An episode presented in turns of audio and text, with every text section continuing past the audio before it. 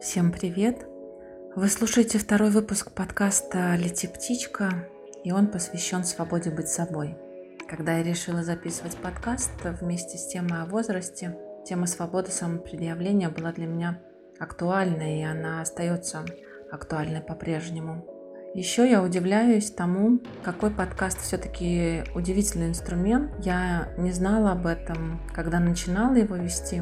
Открыла это только в процессе, что есть много интересных мне людей, к которым бы я никогда не рискнула подойти и спросить что-то, что мне интересно было бы узнать. Но вот есть подкаст, и это легальное право сказать или написать им «Привет, ты мне нравишься, я бы хотела узнать у тебя, как ты живешь, и вдруг ты можешь рассказать об этом не только мне, но и другим, кому это тоже может быть интересно. Кстати, про интерес. Спасибо вам большое за поддержку, за такой теплый прием первого выпуска, за ваши отзывы. Я с большой благодарностью, с большим трепетом читала их, получала их. Это очень приятное чувство, когда что-то, что нравится самой, находит отклик в других. Это один из э, удивительных рецептов, как можно преодолевать, справляться с одиночеством. И благодаря вам и вашим откликам у меня получается это. Сегодня будет три истории, три женщины, три героини. Это не случайные женщины. Это действительно те женщины, которыми я восхищаюсь, уважаю, впечатляюсь тому, как они выглядят, как они себя ведут, как они предъявляются, они рискуют, как они выбирают то одно, то другое в своей жизни. И в каком-то смысле моя просьба записать их свои рассуждения, это была попытка немножко подсмотреть, как это у них устроено. И вдруг я что-то узнаю, какой-то секретный рецепт свободы быть собой, и смогу этот рецепт применить в своей жизни. Я эти истории уже слышала, пока делала подкаст. Я себе уже ответила про этот рецепт. И мне очень хочется пригласить вас послушать их. Героини рассуждают искренне, рассказывают искренне, думают в процессе, пока говорят о том, что значит быть собой, что значит быть свободной и свободны ли они. Мне хочется вас с ними познакомить, позвать вас к себе в гости этим разговором. Я по-прежнему предлагаю вам, как и в первом выпуске, слушать героинь и думать, а как это у вас? Согласны вы или у вас это устроено по-другому? Думали ли вы так, как э, говорит та или иная героиня, или это для вас новый взгляд? Мне интересно, если вы поделитесь своими рассуждениями. Я приглашаю вас обнаруживать, как вы устроены, сколько у вас свободы быть собой. Привет! Меня зовут Катя. Я творец, создатель и дизайнер бренда «Ведовка». Создаю украшения, сумки. Есть опыт создания перформанса. Стилизую съемки, подбираю украшения. Еще я, оказывается, коуч, ментор и еще много чего. Свобода быть собой. Когда я услышала тему, я задумалась о том, что я настолько живу в роскоши быть собой, что довольно часто забываю, как я к этому пришла, и э, как часто я все-таки себя предаю в этой свободе. Для меня свобода быть собой — это быть собой, заниматься своим любимым делом. Иногда я забываю о том, что оно любимое, но все равно я его выбираю и продолжаю заниматься создавать предметы, создавать образы, создавать какой-то свой особый мир. Для меня свобода быть собой — это право каждый день выбирать состояние, в котором я буду проводить этот день. Выбирать состояние, в котором я буду общаться с клиентами, с друзьями, с близкими. Состояние, в котором я буду стоять в магазине соседи и буду ли я улыбаться продавцу. Для меня, наверное, все-таки самая основная часть свободы быть собой — это быть в том состоянии, в котором я хочу. Когда я говорю выбирать состояние, это не обязательно про состояние вот такой вселенской благости. Я всех люблю и вот это вот все. Нет, это про выбирать любое состояние. Если я хочу сейчас быть э, в злости, в ярости, рыдать, то я вправе выбирать и это, но осознанно. Вот я замечаю, что сейчас так, я выбираю это состояние, я свободно его выбираю, или это состояние управляет мной. Если я выбираю его сама, то это про свободу. А если нет, то это уже немножко про другое. Как я пришла к этому? Наверное, путь был долгий. Мне 36 лет, и на протяжении всего своего возраста я шла к этой свободе быть собой. Да, бывают ситуации, когда я предаю себя. Их все меньше. Я стремлюсь быть в честности перед самой собой. Честность для меня один из основных пунктов свободы. Когда я честна перед собой, я свободна. В коммуникации с другими людьми бывает так, что Хочется предать себя и прогнуться перед мнением другого человека. Я эмпат и довольно хорошо чувствую э, настроение людей, их желания. И мне очень часто хочется угодить другому человеку. В моментах, когда мне хочется угодить другому человеку, бывает, я предаю себя. Расскажу вот про историю с подкастом.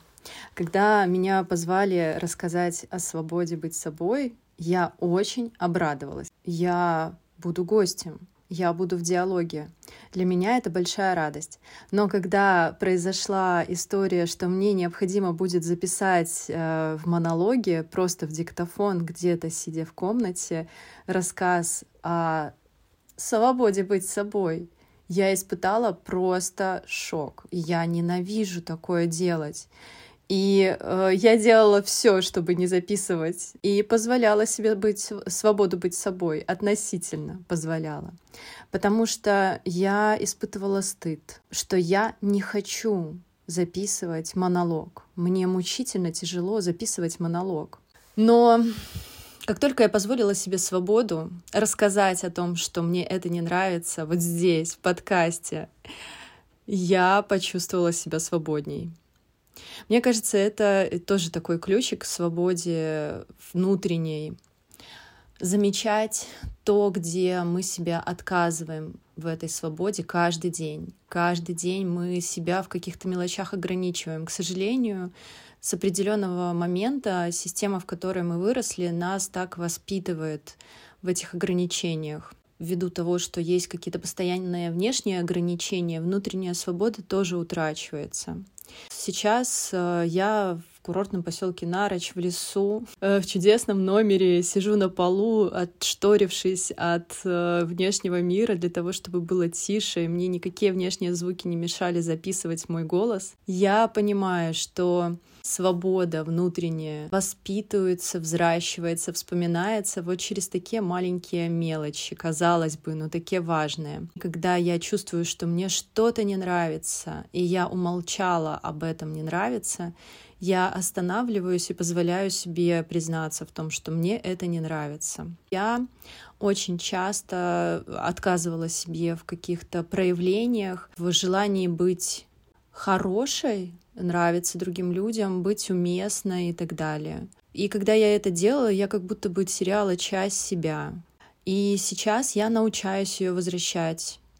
И в целом я очень свободный человек. У меня свободный график, а, я свободно выражаюсь творчески, а, я свободна в своих перемещениях и мысленных, и физических. И я хотела бы совсем забыть о том, как это быть несвободной. Я бы хотела прийти к такой точке, когда ни секунды не задумываюсь о том, чтобы быть кем-то, а быть именно собой. Мне бы хотелось, чтобы каждый из нас был настолько чутким по отношению к самому себе, что это принесло бы дар взаимной свободы по, по отношению друг к другу. Если мы будем действительно честны и не казаться, не стараться казаться быть кем-то во имя чужой радости, а будем начинать своей внутренней радости действовать, проживать, дышать, быть самими собой, то нам не понадобится ограничивать свободу других своими действиями.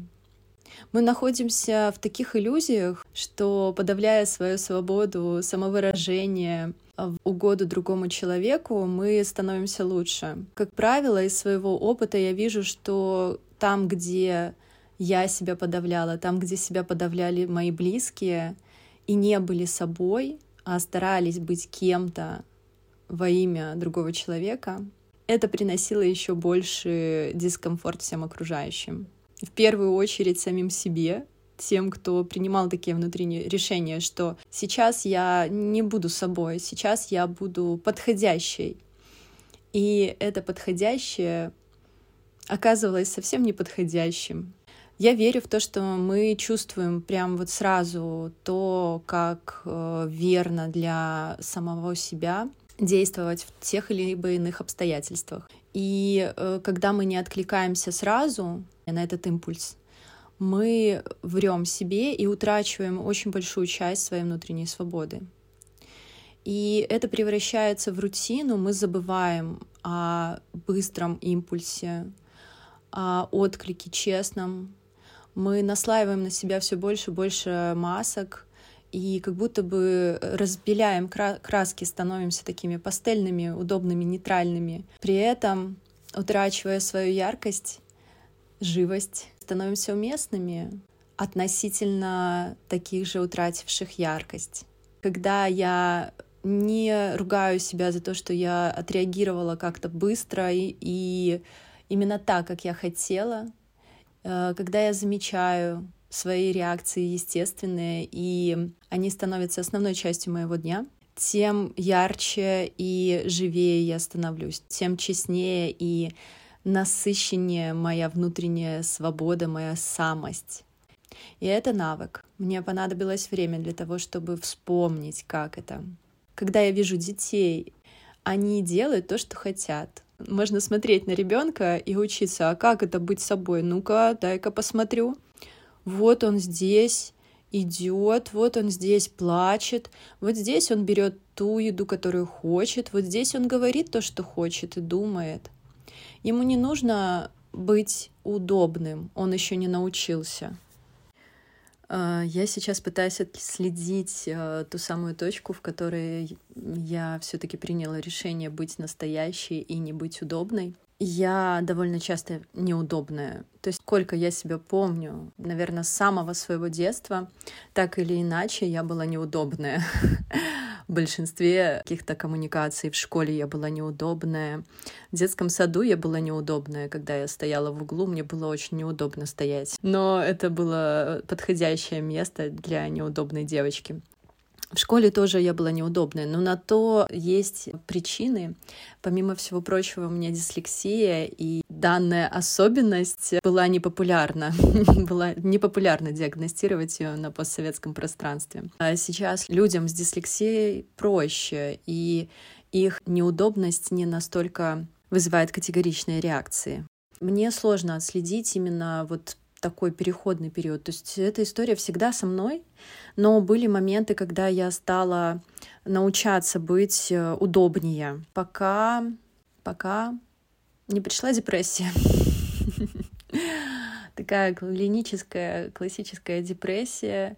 Я удобно вышла замуж, я удобно родила ребенка, я удобно жила семейную такую жизнь, которая на самом деле была не моим, и очень долго я соглашалась на это. Сохраняла брак, была такой классической супермамой, при этом работая. И вот пришла депрессия, нежелание жить.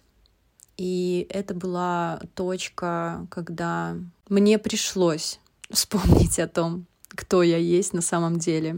В терапии, когда я пошла за помощью к психологу, я начала вспоминать, кто я есть на самом деле. И какая моя свобода. Не та иллюзия свободы, которая удобна кому-то, а именно моя свобода, какая она. И я стала вспоминать. Мне кажется, у каждого есть какая-то своя точка невозврата, когда ты приходишь в момент, что дальше либо что-то менять, либо все. Кто-то проживает все свои жизни, так и не вспомнив о том, какие они на самом деле и в чем для них честность. Я знаю таких людей. Но у меня есть роскошь знать людей, которые вспомнили. Есть роскошь знать людей, которые не забывали. Для них всю жизнь было естественно быть в честности перед собой. Но, к сожалению, больше тех, кто был и остается не в честности и не в свободе по отношению к самому себе. Если брать э, в контексте работы и творчества, я не знаю, как врать в работе, в той работе, которую я делаю. Я помню разные периоды в моей жизни касаемо работы, творчества. Не просто создание материального предмета, а когда я уже передаю этот предмет другому человеку. В моменте передачи меня часто спрашивают мое мнение, как я считаю, подходит человеку там изделие, допустим, мое, которое я создала, или нет. И были такие моменты, я четко их помню, на фоне желания заработать больше денег были такие точки, когда мне хотелось соврать и сказать, да, вам так подходит. А, но это было бы нечестно и не свободно с моей стороны. И да, я заработала бы больше денег наверняка. Я не советую своим клиентам то или иное. Я могу дать диапазон того, как я вижу, что вот мне кажется, что вам вот это подойдет. Но я всегда прошу почувствовать, ваше это или нет. Потому что мне может нравиться, я могу с позиции каких-то принятых систем подумать, что вам хорошо, под ваш цвет глаз, подходящий под этот свитер. Но внутри человек не будет чувствовать радости от этого выбора.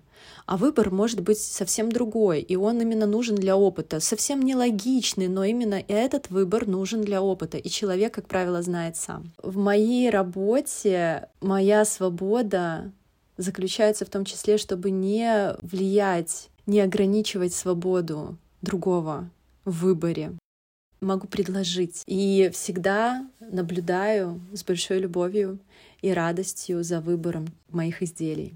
В создании самих изделий это всегда отклик, это всегда творчество для меня. Я пробовала создавать коммерческие проекты, я знаю, как это построить технически, но мне не интересно. Мне не интересно создавать такую классическую коммерцию. Я больше все-таки про арт-объекты, про сложные какие-то формы, смыслы. И в этом тоже моя свобода не создавать коммерцию. Я в какой-то момент выдохнула э, от этой попытки создавать коммерческий проект. Возможно, это звучит как-то сложно и непонятно, но свобода быть собой для меня очень естественна. Правда, я счастливый человек, я живу в роскоши быть в свободе и честности, потому что честность и свобода для меня, ну, практически это одно и то же понятие. Думаю ли я, переживаю, сомневаюсь ли, понравятся ли мои украшения. Когда я создаю свои изделия, меньше всего, о чем я думаю, понравятся они кому-то или нет. Наверное, это немного эгоистично и странно, но по-другому я не умею. Я создаю украшения в потоке. Я просто обязана их создавать. Если я это не буду делать, то меня не будет. Для меня вот создавать украшения, создавать объекты — это в первую очередь про часть меня. И если я это не буду делать, то в целом, ну, возможно, я буду чем-то другим заниматься, но сейчас это очень большая часть меня, и это поток творческий. Я просто создаю, я вхожу в какое-то медитативное состояние, трансовое, наверное, можно это назвать. Есть очень классная фраза, которая мне нравится, из книги «Две жизни» Конкордия Антарова. «Нет меня, есть через меня». Она неоднозначная, но в данном контексте очень даже подходит, потому что когда я вхожу в рабочий процесс, есть поток, нет меня, есть через меня. И через меня нету состояния понравится, не понравится. Потом бывает, когда я останавливаюсь и смотрю на изделие, я могу его разрушить, потому что было достаточно для опыта, для того, чтобы его просто создать. У меня есть даже такой опыт, когда я создавала потрясающее уникальное колье. Это правда, я сейчас смотрю на те изделия, они очень красивые, целостные, со смыслом, но их не покупали, и я их разрушала. И в этом разрушении тоже был опыт. Такой цикл у меня был. Я их разрушала из материала, который оставался после того, как я разрушила изделие, я создавала что-то новое. Есть вещи, которые я разрушаю для того, чтобы создать новое. Но это совсем не про важность оценки других я создаю изделия, мне важно, мне очень важно, когда мне говорят, какие э, красивые и ценные вещи я создаю. И не только говорят, а еще их приобретают, носят, когда эти вещи живут свою жизнь. Это безумно ценно. Но у меня внутри есть видение того, сколько то либо иное изделие должно существовать, если его не забрала хозяйка приходит точка, когда я его готова разрушить для того, чтобы создать из этого разрушенного материала новое. Если бы было можно в моем идеальном мире, я бы просто создавала свои изделия не с позиции перенасыщения пространства, а ровно столько, сколько их необходимо, и просто передавала бы человеку, которым они нужны, для которых они созданы, чтобы служить. Я с радостью дарю свои э, украшения, я с радостью обмениваюсь бартер, и это для меня отдельное удовольствие. Но мы живем в мире, в котором мы получаем плату деньгами за наш труд. И сейчас так. Поэтому вот в моменте, когда мне необходимо заработать именно деньги за объекты, которые я создаю, тогда я уже там немножко другие процессы включаются, и я уже начинаю отслеживать и сомневаться и переживать, но ищу свой путь, чтобы не испытывать эти эмоции, не просто чтобы отвернуться от них и сказать, что их нету, а быть настолько в гармонии в своем деле, чтобы это было естественно. А еще что касается структуры, плана в моей работе, когда я готовлю коллекцию, вот прям не спонтанно что-то рождается, одно какое-то изделие просто там среди дня и ночи. Когда я готовлю коллекцию, то тогда необходима определенная структура, потому что там подключены другие люди. Это мне довольно сейчас сложно. Какие-то из этапов мне очень в радость. Сами вот, допустим, процесс съемки обожаю, работу на площадке просто обожаю а, контакт во время продажи, когда у меня покупают изделия, когда я его передаю, это тоже потрясающее удовольствие. Но проложить туда маршруты, это, конечно, так себе для меня, не очень приятно. Я стараюсь находить людей, кому я делегирую эти процессы. У меня как раз сейчас идет такой период, когда я в поиске своей команды для того, чтобы передать разные процессы, которые мне не приносят удовольствия, и это тоже про свободу. Я работаю с материалами разными, там, жемчуг, стекло, металл, кожа у меня все очень структурно распределено. Я педант при всем, я очень творческая, стихийная. Когда я создаю изделия, у меня на столе все в хаосе, но потом я все обязательно складываю в коробочки, э, привожу в структуру. Помогают ли ценности, о которых я говорю, строить отношения или что-то усложняют в процессе? А, так, сейчас попробую рассказать, как э, для меня не усложняют, наоборот, упрощают. При новых знакомствах я открыто рассказываю о том, какая я есть на самом деле, и предупреждаю людей, потому что очень часто я э, открытый человек, э, улыбающийся, мягкий, расслабленный, когда я прихожу к новым знакомствам запланированным но у меня бывают разные состояния. Я живой человек, я могу устать, я могу злиться, я могу материться, я могу все, я живая, живая, я как живой вулкан, а могу течь расслабленной рекой. Я предупреждаю об этом людей заранее, заранее. Если я вижу, что человек очарован какой-то частью меня, я его предупреждаю. Вот сейчас я такая, сейчас я Кали, а через час я могу расслабиться мягким котиком, быть рядом. И когда я честно предупреждаю, то рядом со мной остаются те люди, которые тоже честны перед собой, и это большая роскошь и радость. Я даже меня, так знаешь, поднялась, ох, ох, настроение, энергия. Когда ты заявляешь они в открытую, то и люди приходят такие же к тебе. И вы радостно вместе проживаете и позволяете друг другу проживать эти разные состояния. Жизнь быстрая и очень переменчива.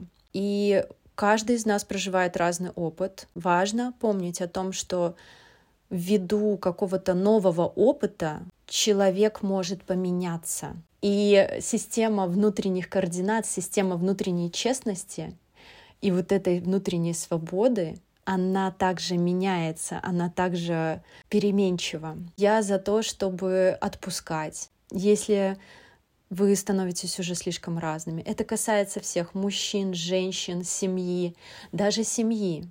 Потому что бывает так, что вот сейчас у вас общие ценности, общее видение мира, а потом что-то происходит, и вы меняетесь. Здорово, когда люди принимают друг друга даже в разности мировосприятия, но не все на это способны. Мы люди, мы разные. И бывает, что даже одна точка какая-то разности уже этого достаточно для того, чтобы пойти параллельными путями отдельно друг от друга. И это тоже большая роскошь и большая свобода давать себе право на это и давать право на это другому человеку.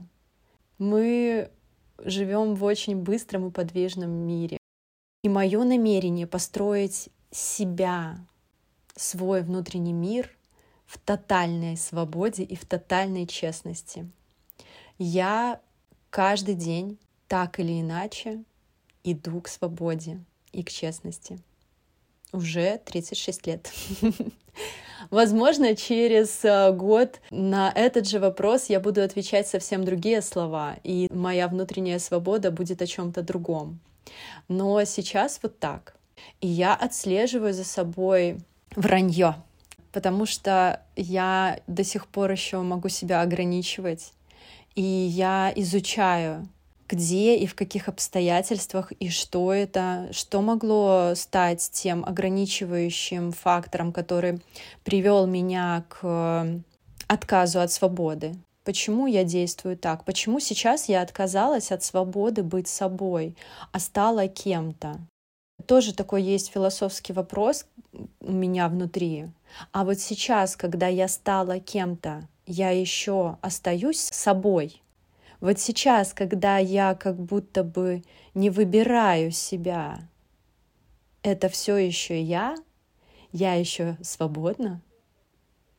Мне кажется, сколько человек в этом мире, столько и вариантов свободы. Я тебя очень благодарю за этот опыт. Опыт прикольный. Улыбаюсь. Почти весь подкаст я улыбалась.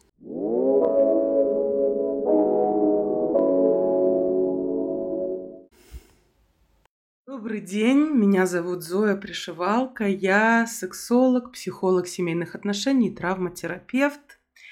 И я сегодня рассказываю тему э, про себя, что такое свобода быть собой. Я думаю, что мне предложили эту тему, потому что часто люди меня воспринимают как такого свободного человека, который проявляет себя очень по-разному, не боится это делать. И вообще, в принципе, моя свобода быть собой заметная. И я часто ее транслирую в блоге, в своей деятельности именно для того, чтобы люди понимали, что так тоже можно, и за это тебе ничего не будет. Но если чуть глубже а, посмотреть в определение, то Свобода — это возможность проявлять свою волю в каких-то условиях понимания того, что есть какие-то законы развития природы и общества. То есть есть какие-то ограничители меня, да, помните, еще в школе нам рассказывали о том, что свобода моя заканчивается там, где начинается свобода другого человека. Поэтому э, вполне ограничения я свои принимаю, понимаю. И тогда есть еще в этом определении еще одно красивое слово воля. Есть какая-то способность у меня осуществлять мои желания и какие-то цели, которые я перед собой ставлю. И вот с этим словом чуть посложнее, потому что для меня это воля, это как навык. его можно прокачать, понять, как это делать. Если когда-то нам не дали проявлять свою волю, потому что мы были детьми, подростками, зависящими людьми от кого-то, у нас всегда есть возможность наверстать это. В то же самое время для того, чтобы что-то проявлять, да, нужно, чтобы были желания. А желание — это понимание того, эм, что я хочу, моих потребностей, а значит, это какой-то хороший контакт человека с телом, понимание того, что я чувствую, какие эмоции у меня присутствуют, и что я хочу сделать с этим совсем, чтобы поменять что-то для себя в лучшую сторону. Наверное, я достаточно подхожу под это описание и для многих людей. Но все, мы не забываем, что многое относительно, и для многих людей я по их меркам свободный человек. Хотя по моим внутренним ориентирам мне есть еще куда стремиться. И я бы вообще шла к основам и сказала, что мне очень хотелось бы еще больше контакта с собой, со своим телом, который дает лучший контакт с окружающими людьми, с окружающим пространством. И я точно, как человек, который психотерапевтирует, понимаю свои все, скажем так, травматичные моменты жизни, которые повлияли на то, что этот контакт был нарушен. Свобода еще для меня это принятие, и это ни в коем случае не любовь к себе, а это понимание того, что я есть, какой я есть.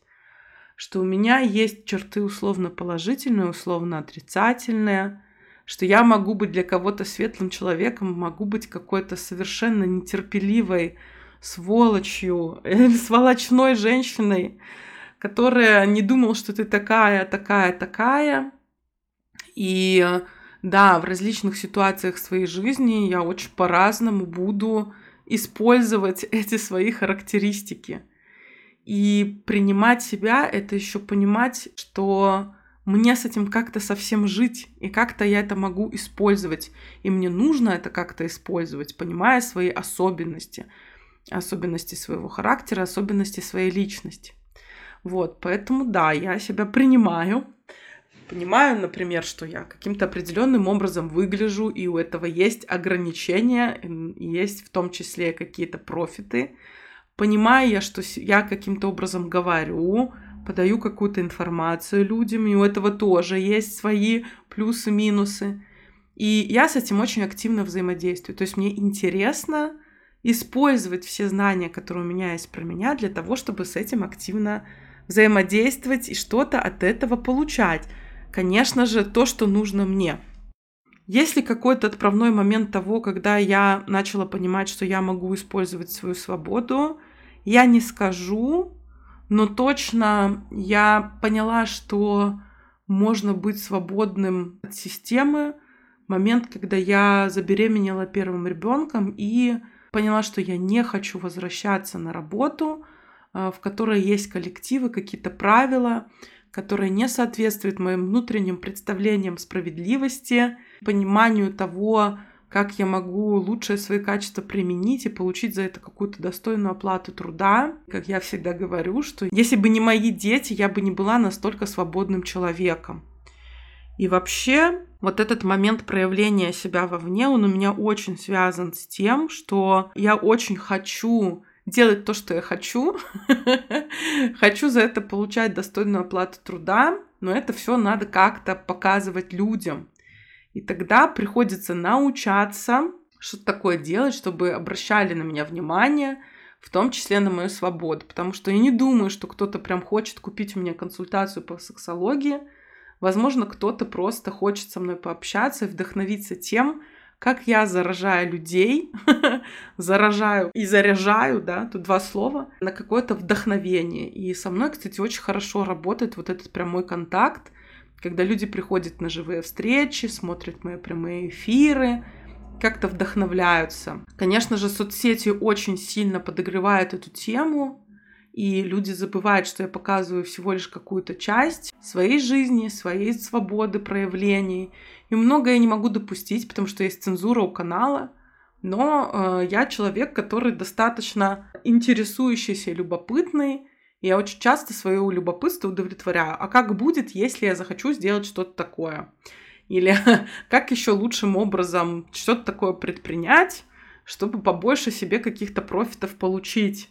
Или просто проверить, потому что я могу не верить каким-то отзывам других людей, а вот сама, когда пробую, понимаю, что это вполне возможно, да, поэтому я могу себе многое позволить. Могу себе позволить нырнуть после горячей бани обнаженной в воду в речке или в озере, могу себе позволить танцевать или выходить э, в прямой эфир без косметики, вообще, в принципе, показывать людям, как я танцую, пою, какие у меня отношения с мужем и с детьми, и с котом, и с домом, и с окружающим пространством. И мне кажется, вот это людей очень вдохновляет, того, что я не стесняюсь, того, что меня не примут, когда я буду что-то показывать, да, что-то говорить, как это прекрасно, радоваться мелочам, что можно радость находить в разных каких-то частях жизни своей.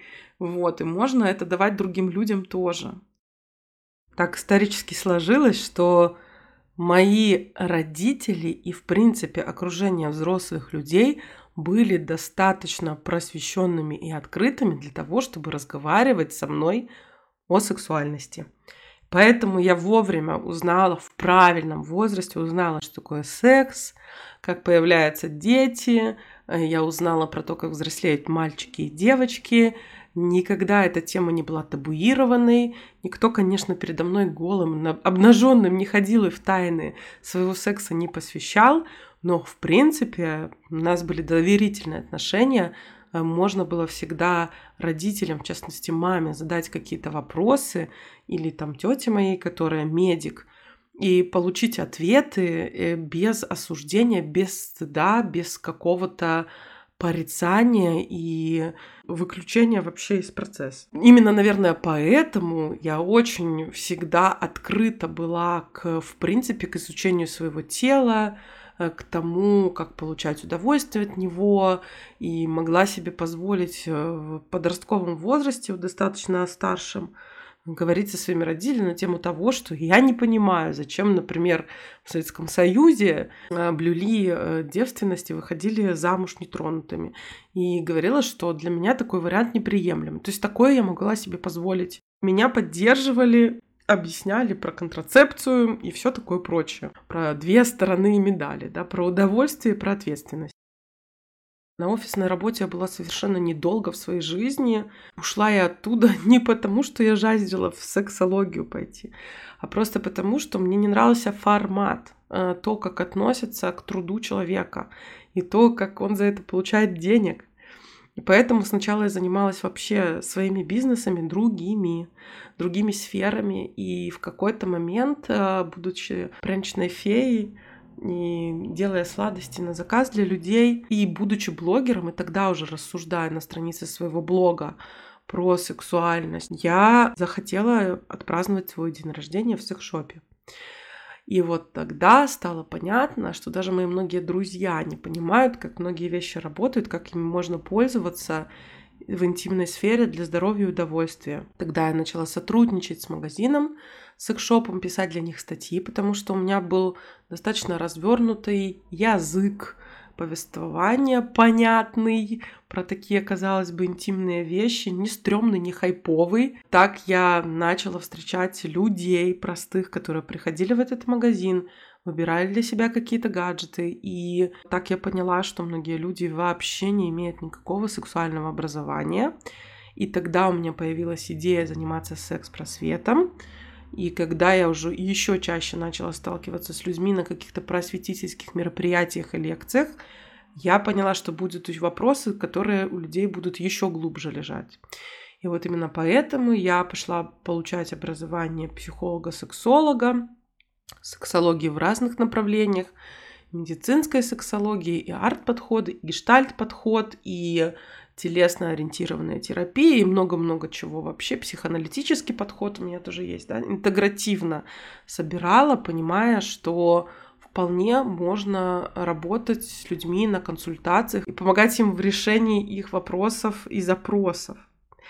Мои дети, им 15 и почти 13 девочки, они, конечно же, знают, где я работаю, они нормально про это рассказывают э, в школе, в классе одноклассникам.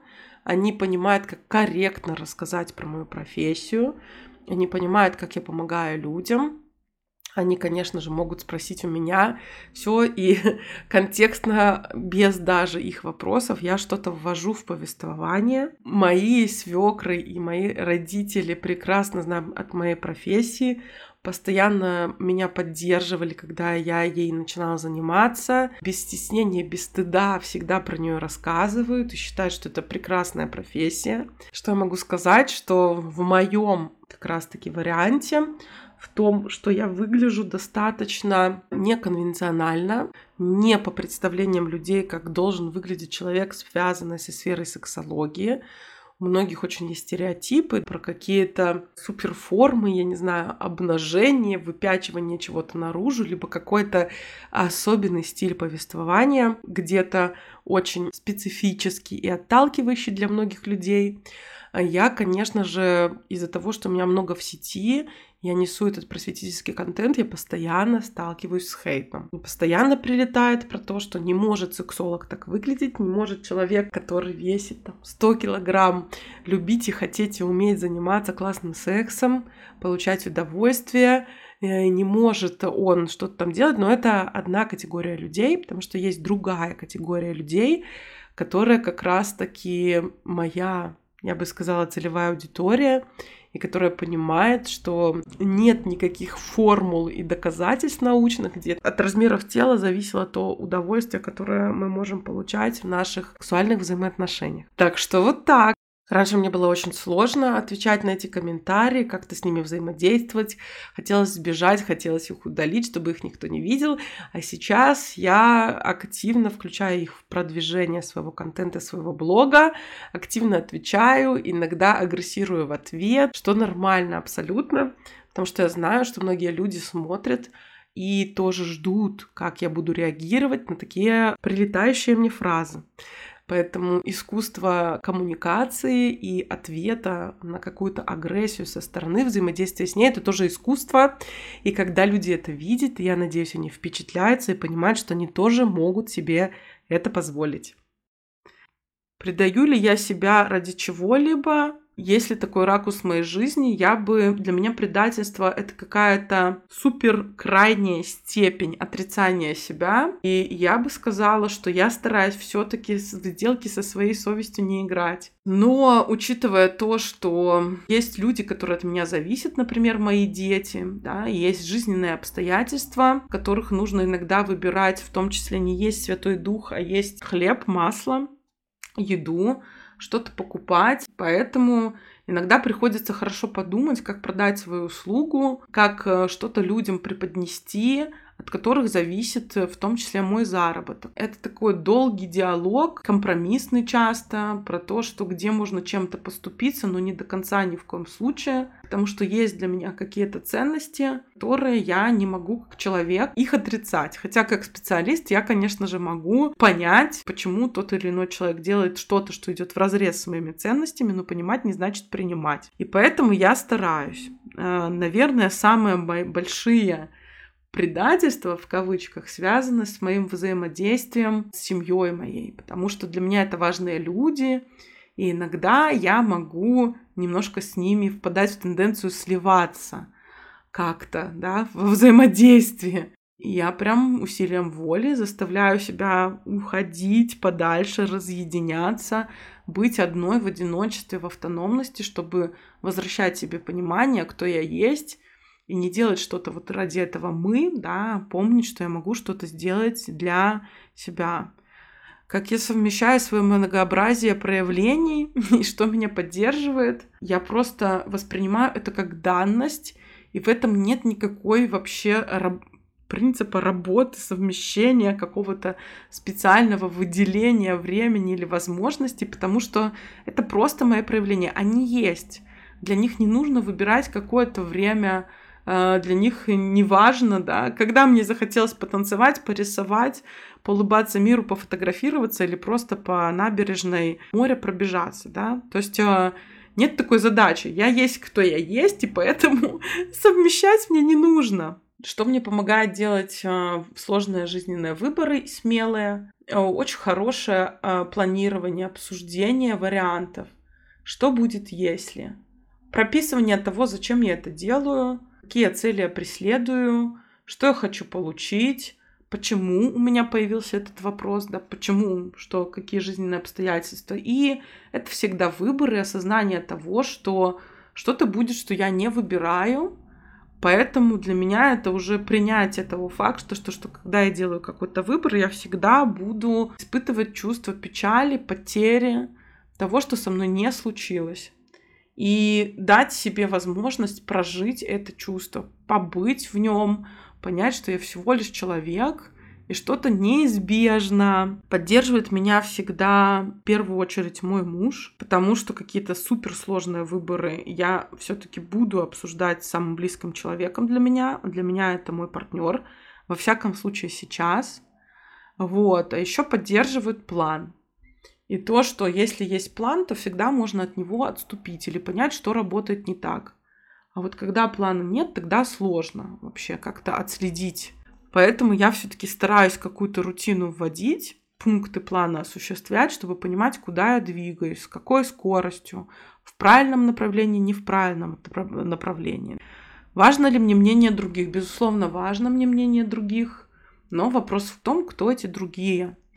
Когда кто-то на моем горизонте появляется со своим мнением, особенно если я его не спрашивала, тогда я всегда задаю себе вопрос, кто эти люди, могут ли они мне быть экспертными в том, какое мнение они мне предлагают, в какой из сторон моих жизни, и обязательно ли мне его брать. Помните, да, что все, что нам приносят другие люди, мы как с подарками можем распаковать, посмотреть и сказать спасибо, я не хочу. Еще я всегда себе задаю вопросы, зачем люди это делают, зачем они мне приносят свое мнение, особенно на просторах интернета, там в блоге, Часто это совершенно не про меня, а про них, потому что им важно высказаться, они хотят, чтобы их заметили, либо у них много там злости, печали, грусти, которые они хотят, чтобы на это обратили внимание, или находят только такой способ взаимодействия через высказывание своего мнения. Тогда я могу задать прямой вопрос, а зачем вы это делаете, что вы хотите получить, высказывая свое мнение. Если это мнение связано с унижением, оскорблением меня, либо обесцениванием, то я его не принимаю и делаю китайские предупреждения, либо их не делаю и просто баню человека. Для меня мнение это всего лишь какой-то набор знаний, информации по какому-то предмету, который есть у человека, но может от меня отличаться. Имеет право быть, но я могу с этим человеком выбрать степень контакта. Далеко, близко и вообще решать. Боюсь ли осуждения? Конечно, я же нормальный человек, и да, если про меня пойдет какая-то молва, мне, возможно, будет это неприятно. Но я думаю о том, что если бы я про какого-то человека услышала какой-то осуждающий комментарий, то я бы сначала захотела с этим человеком познакомиться лично, посмотреть, да, пораспрашивать, почему он так сделал, и тогда уже выбирать общаться с ним как-то или нет, ограничивать, менять свое мнение про него или нет. Поэтому для меня это всего лишь про то, что да, всегда неприятно, когда меня как-то там осуждают и оскорбляют, особенно если не понимаю, почему это происходит, да. Я, когда проживаю жизнь своим способом, может ли мне прийти это осуждение? Ну, конечно. Особенно если это резко отличается от каких-то стандартов, принятых в обществе. И я это, конечно же, понимаю.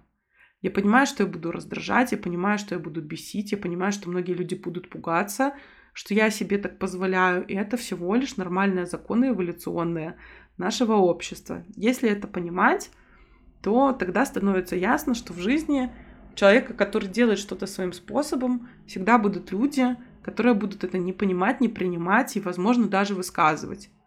Но если ты понимаешь, что система так работает, тогда можно не тратить силы на то, чтобы с этим как-то там справляться. У меня нет синдрома Бога, и нет уже, слава Богу, хотения, чтобы меня все любили.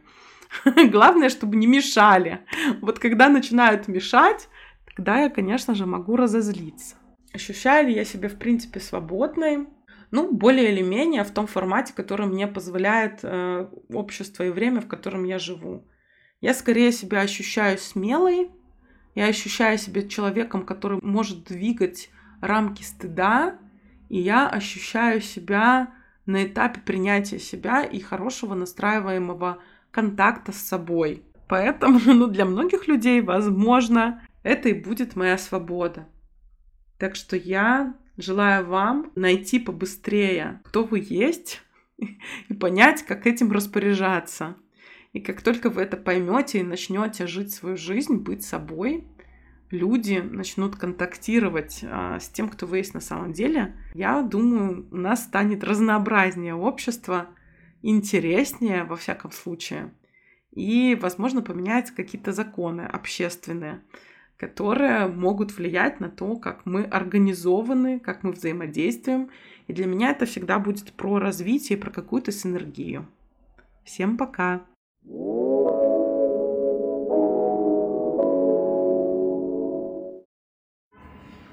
Прывітанне.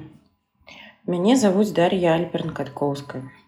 Мне 40 гадоў і апошнія 5 гадоў я жыву ў Ізраілі. Нарадзілася я ў мінску Беларусі і дагэтуль адчуваю вялікую сувязь і нейкую такую падтрымку гэтай сваёй беларускай ідэнтычнасці нават у самыя цяжкія часы. Я працую гештальт-тэрапеўтам у ізраілі таксама гэта завецца псіхатэрапеўтам а ў беларусі звалося псіхолагам ужо 8 гадоў і гэта адна з маіх на сёння двух прафесійных ідэнтычнасцяў таксама я мастачка і малюю невялікія ілюстрацыі карціны алеем і фарбамі аквареллю і гэта дзве такія звязаныя адначасовыя незвязаныя часткі мяне.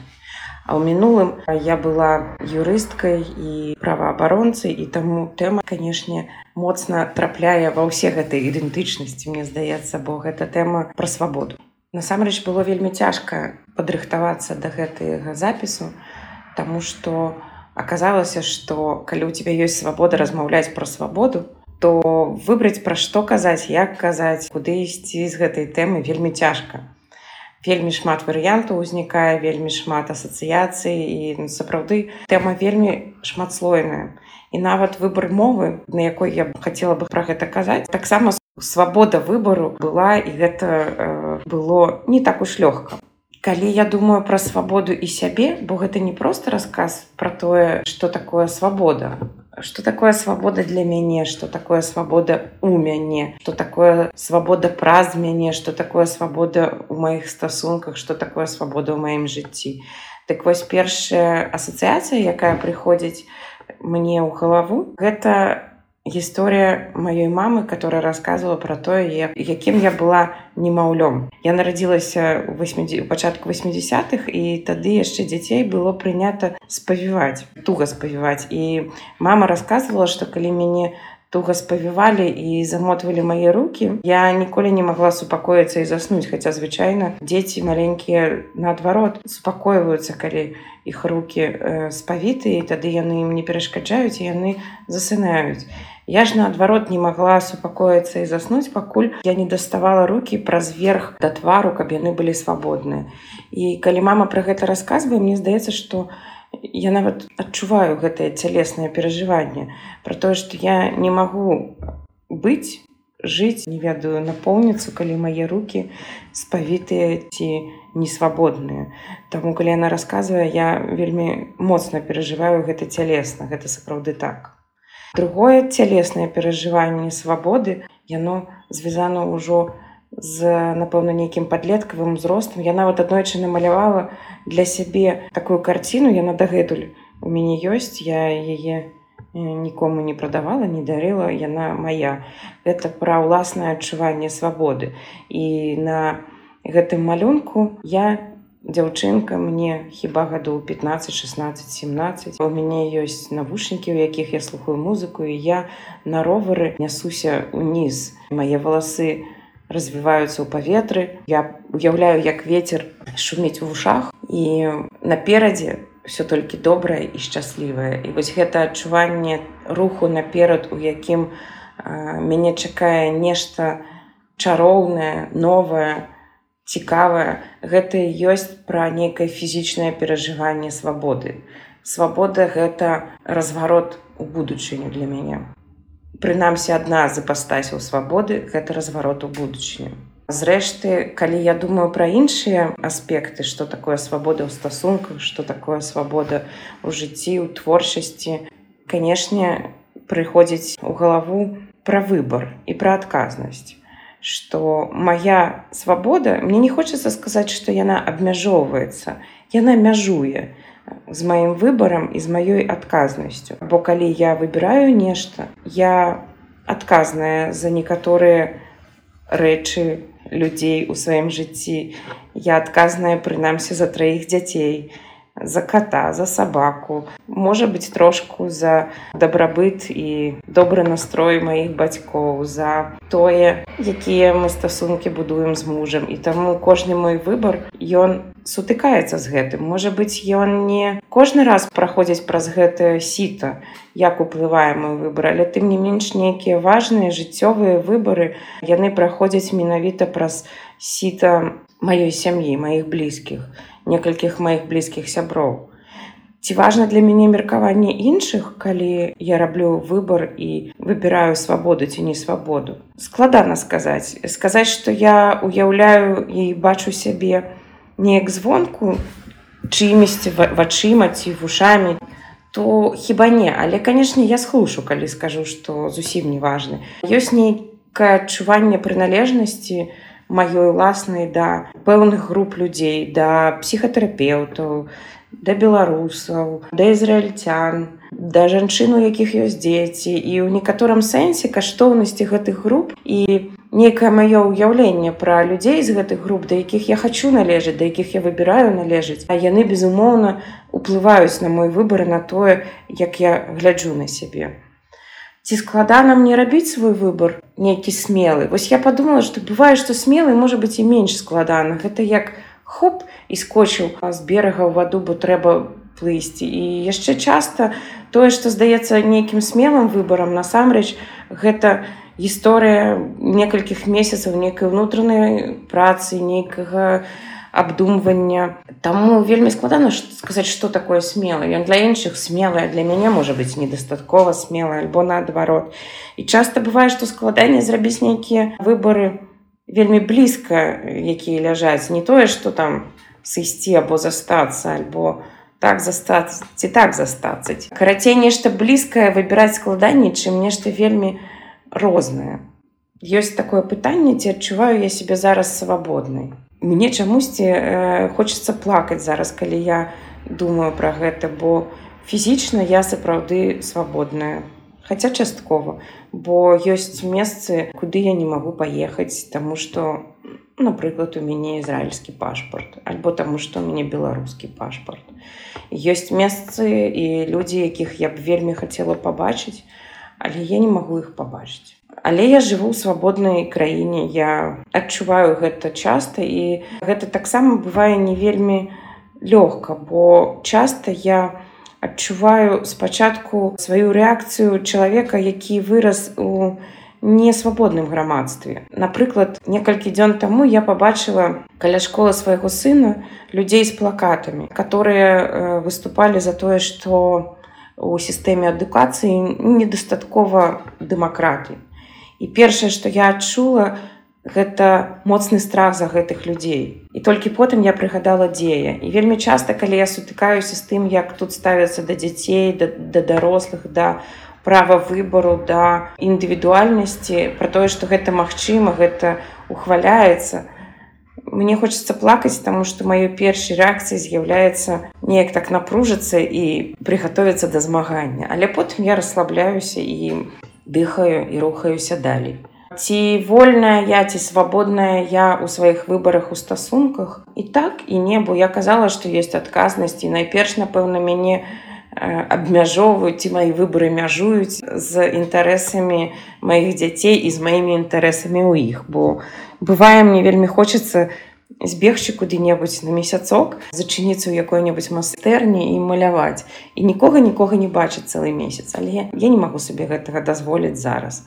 Але я магу дазволіць сабе нейкія маленькія кавалачкі гэтай мары альбо сапраўды будаваць мару про тое як калі мае дзеці вырастуць у мяне будзе майстэрня я буду маляваць значна больш чым я малюю зараз. Маляванне дарэчы гэта таксама вялікая зона свабоды бо ты можаш намаляваць все што хочаш нават калі ты не дуже добра малюеш нешта э, па-першае можна трошку патрэніравацца і намаляваць гэта добра а по-другое ты можаш намаляваць абсалютна любы сюжэт абсалютна любое месца і любы настрой можна намаляваць сон можна намаляваць пачуццё можна намаляваць все гэта разам я вельмі свабодная калі я малюю і мне здаецца што вялікім здабыццём маёй даросласці ёсць тое што якраз калі я малюю я не думаю про тое што падумаюць іншыя я больш не гляджу на сябе вачыма настаўнікаў ці тых хто можа мяне ацэньваць я сапраўды ствараю тое што адпавядае майму ўнутранаму свету на гэты момант і магчыма гэта для мяне найвялікшая зона свабоды на сёння што паўплывала на мае каштоўнасці дачынення свабоды. Я думаю што шмат чаго але таксама падобна што мастацтва і асяродак у якім я вырасла быў вельмі жыццядайным для гэтай тэмы. Я вучылася ў мастацкім ліцэ і калісьці марыла стаць прафесійным мастаком. І вось гэты асяродак творчасці нават можа быць прасякнуты нейкімі постсавецкімі адукацыйнымі рысамі. Тым не менш быў значна больш вольны чым школы дзе я вучылася пасля ці тое што я ведаю ад сваіх кліентаў з псіхатэрапіі і вось гэтае адчуванне свабоды яно стварае ўнутры некую такую прастору которую уже немагчыма паламаць ці запоўніць нечым несвабодным таксама я вучылася э, на юрфаку юрыспрудэнцыя цесна павязаная з правамі і свабодамі Я працавала ў праваабарончай сферы і таму слова свабоды гучала вельмі часта, а таксама часта гучала слова несвабода. Але я думаю часта пра тое, як важна заставацца свабодным унутры. Самае страшнае гэта калі нас прымушаюць здраджваць сябе, здраджваць сваім каштоўнасцям. Я думаю, што гэта ёсць уплывам нейкага апарата прымусу каб зламаць чалавечую годнасць менавіта праз тое як мы здраджваем сабе сваім каштоўнасцям сваім блізкім. І думаю што зараз такі час калі вельмі важна звярацца з сабою звярацца са сваімі блізкімі наконт таго ці не здраджваю я зараз сябе сваім каштоўнасцям сваім перакананнем тым хто я быў калісьці ці таму кім я стала зараз Я думаю, што вельмі важна задаваць сабе гэта пытанне. І я веру, што ёсць такія сітуацыі, у якіх выбор вельмі складаны і выбор можа быць вельмі балючы, але тым не менш задаваць сабе гэтае пытанне вельмі важна. Проста дакранацца да тых месцаў, у якіх мы кажам пра каштоўнасці, пра свабоду, пра тое, куды я хочу ісці якім я хочу бачыць гэты свет вакол сябе. Я думаю что свабода гэта вялікая каштоўнасць і вялікі падарунак і шчаслівы той хто можа мець доступ да свабоды свайго выбора свайго выказвання гэтак далей у гэтым сэнсе я пачуваюся дастаткова шчаслівай бо мне ёсць магчымасць рэалізоўваць сваю свабоду быць падтрыманай сваім партнерам бо я ведаю што моя свабода таксама з'яўляецца каштоўнасцю і для майго мужа і для старэйшага з маіх дзяцей мне складана сказаць за малодшых бо мне здаецца што яны яшчэ недастаткова вялікія каб асэнсоўваць гэта. Але і свабода майго мужа таксама з'яўляецца для мяне каштоўнасцю. І вось гэтае тое месца на якім пабудаваныя нашы стасункі і я думаю што менавіта ў гэтым я шчаслівая у іх. Бо я ведаю што нават калі ён будзе з чымсьці незгодны альбо я буду з чымсьці незгодная тым не менш мой выбар і павага для яго гэта і ёсць падмурак маёй свабоды ў гэтых стасунках Я думаю што свабода гэта таксама як нейкае такое важнае угнаенне нейкі дадатак у якім важна расціць дзяцей я маю на увазе і свабоду у садку і у школе. І гэта не тая свабода про якое мы кажам калі мы кажам пра нейкае бязмежжа просто пра вось гэта непарушэнне межаў іншых але пры гэтым вольная праява сябе сваіх жаданняў сваіх пачуццяў. Я стараюся стварыць дома атмасферу свабоды ў тым сэнсе што мы можам быць сабою побач з іншым. Я магу быць напрыклад злой ці расстроены ці расчараваны і я пастараюся наколькі магчыма не хаваць гэта ад тых з кім я жыву ад мужа і дзяцей. Можа быць неяк адаптаваць у залежнасці ад сітуацыі ўзроста але тым не менш свабодная праява сябе гэта ёсць свабода ў стасунках. Свабода ў стасунках гэта не значыць для мяне што можна там з'ехаць на месяц пакінуўшы цыдулку ці рабіць тое што я хачу. Свабода для мяне гэта дамаўляцца але паважаць тое што нехта можа застацца нязгодным.